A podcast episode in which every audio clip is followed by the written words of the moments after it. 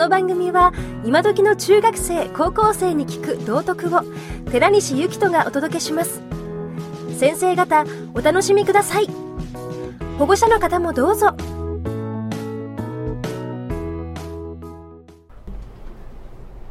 えクラスの中で席替えが行われまして、えっ、と、今後ね、えこの席で行くんでしょうけども、今までさ、教室の中で汚くなる地帯ってさ、そこら辺とさ、そこら辺だったじゃん？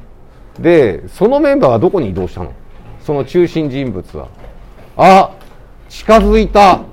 ということは、真ん中の挟まれたあたりが、ね、震源地になりそうですね。ねはい。あの、人のことはいいんで。それでね、えっ、と、この4月からね、教室、ほら今、消毒ごっこのために放課後来るからさ、ね、あの皆さんの様子見てると、俺頼んでないのに、自らほうき持って掃除してくれてる人もいるのね。でね、それね、素晴らしいことなのね。いいですか？ね。あのーそれすごい素晴らしいことなのね。だってさ、何回か、なんか気づいたら僕ゴミ捨てやりますっつってゴミ捨ててくれてた人いたし、ね。あのーそういうのもさ、すごいね、あのーなかなかできないよね。でね、あのーこのね、ゴミをね、あの捨てないでねっていうようなかな話って結構私してるじゃないですか。だから多分みんな意識としてあると思うのね。で、その意識があるのに、あの平気でこう捨てる人がいるんだよ。ごく一部ね。でね、それね、だんだんね、あの、距離置かれるよ。人間関係で。いいですか？これさ、大人の社会も同じなんだよね。だってさ、あの電車の中で不老者風の人が乗ってきてずっと隣に座ってる？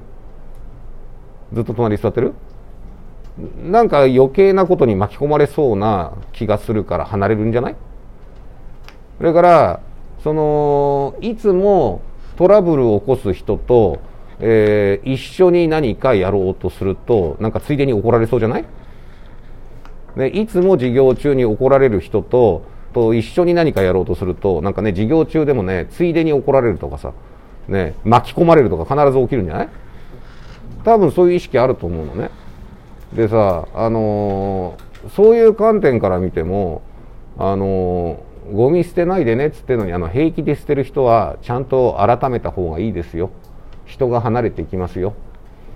それから、えっとね、これね、本の名前思い出せないんだよね。あのーゴミを拾うと服を拾うことになるんだっていうね、なんかね、本があってね、あ小説なんだけどね、えっ、と、ある、なんか社長さんが、なんか、いつも公園のゴミ拾っていて、で、それをやめてもなんかゴミを拾っていて、で、ゴミを拾うっていうのはね、心が現れるんだっけな、なんかね、えー服服ね、あの幸福の服があの集まってくるんですごくいいことでしっかり思い出せないんだよね、えーなんでその本読み直したいなとかって思って、えー、アマゾンで探してるんですけど見つからないんですけどねあのーやっぱりきれいにしていくことはなんかその人の精神衛生上もいいみたいで、ねえー推奨されるべきことですよ。